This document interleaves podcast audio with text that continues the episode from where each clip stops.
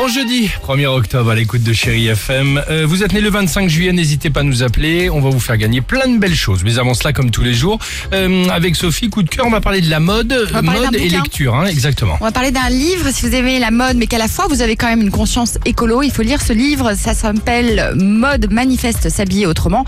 C'est Magali Moulinet-Govorov qui est donc euh, l'auteur et qui évoque différentes solutions pour consommer de manière, on va dire, plus responsable, éthique, respectueuse de l'environnement. Il faut savoir quand même que l'industrie de la mode, c'est la deuxième industrie la plus polluante au monde. Est-ce que vous connaissez le terme fast fashion Non alors la fast fashion, en fait, c'est ça, ça, ça point en fait au début des années 90, on va dire, c'est la délocalisation des usines textiles en Asie. C'est- ce sont ces énormes chaînes de magasins et on est entré effectivement dans une ère de consommation massive, guidée par des prix toujours plus bas. On va dire, voilà, on va pas citer de marque, mais vous avez compris ce Ouais, non, on a bien compris, on a bien les Ah. images de, de, de- des- des- des mètres, des centaines de mètres d'ateliers avec des petites mains, comme on dit. Exactement. Et évidemment, on se pose pas la question sur l'impact environnemental de la mode. Alors, pour vous donner quelques chiffres, il faut environ 2700 litres d'eau pour la production d'un t-shirt et 10 000 litres d'eau pour la production d'un jean. C'est énorme, sans parler des millions, évidemment, de tonnes de gaz à effet de serre qui sont rejetées par les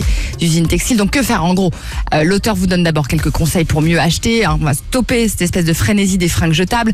On recycle, on troque, on passe par la deuxième main, on donne, etc. Et surtout, elle nous apprend que, en fait, les marques sont en train quand même aussi de trouver des solutions pour mieux produire. Par exemple, certaines marques ont lancé des sneakers. Donc les sneakers, c'est des, des baskets. baskets, en cuir de pommes, de raisin, d'ananas.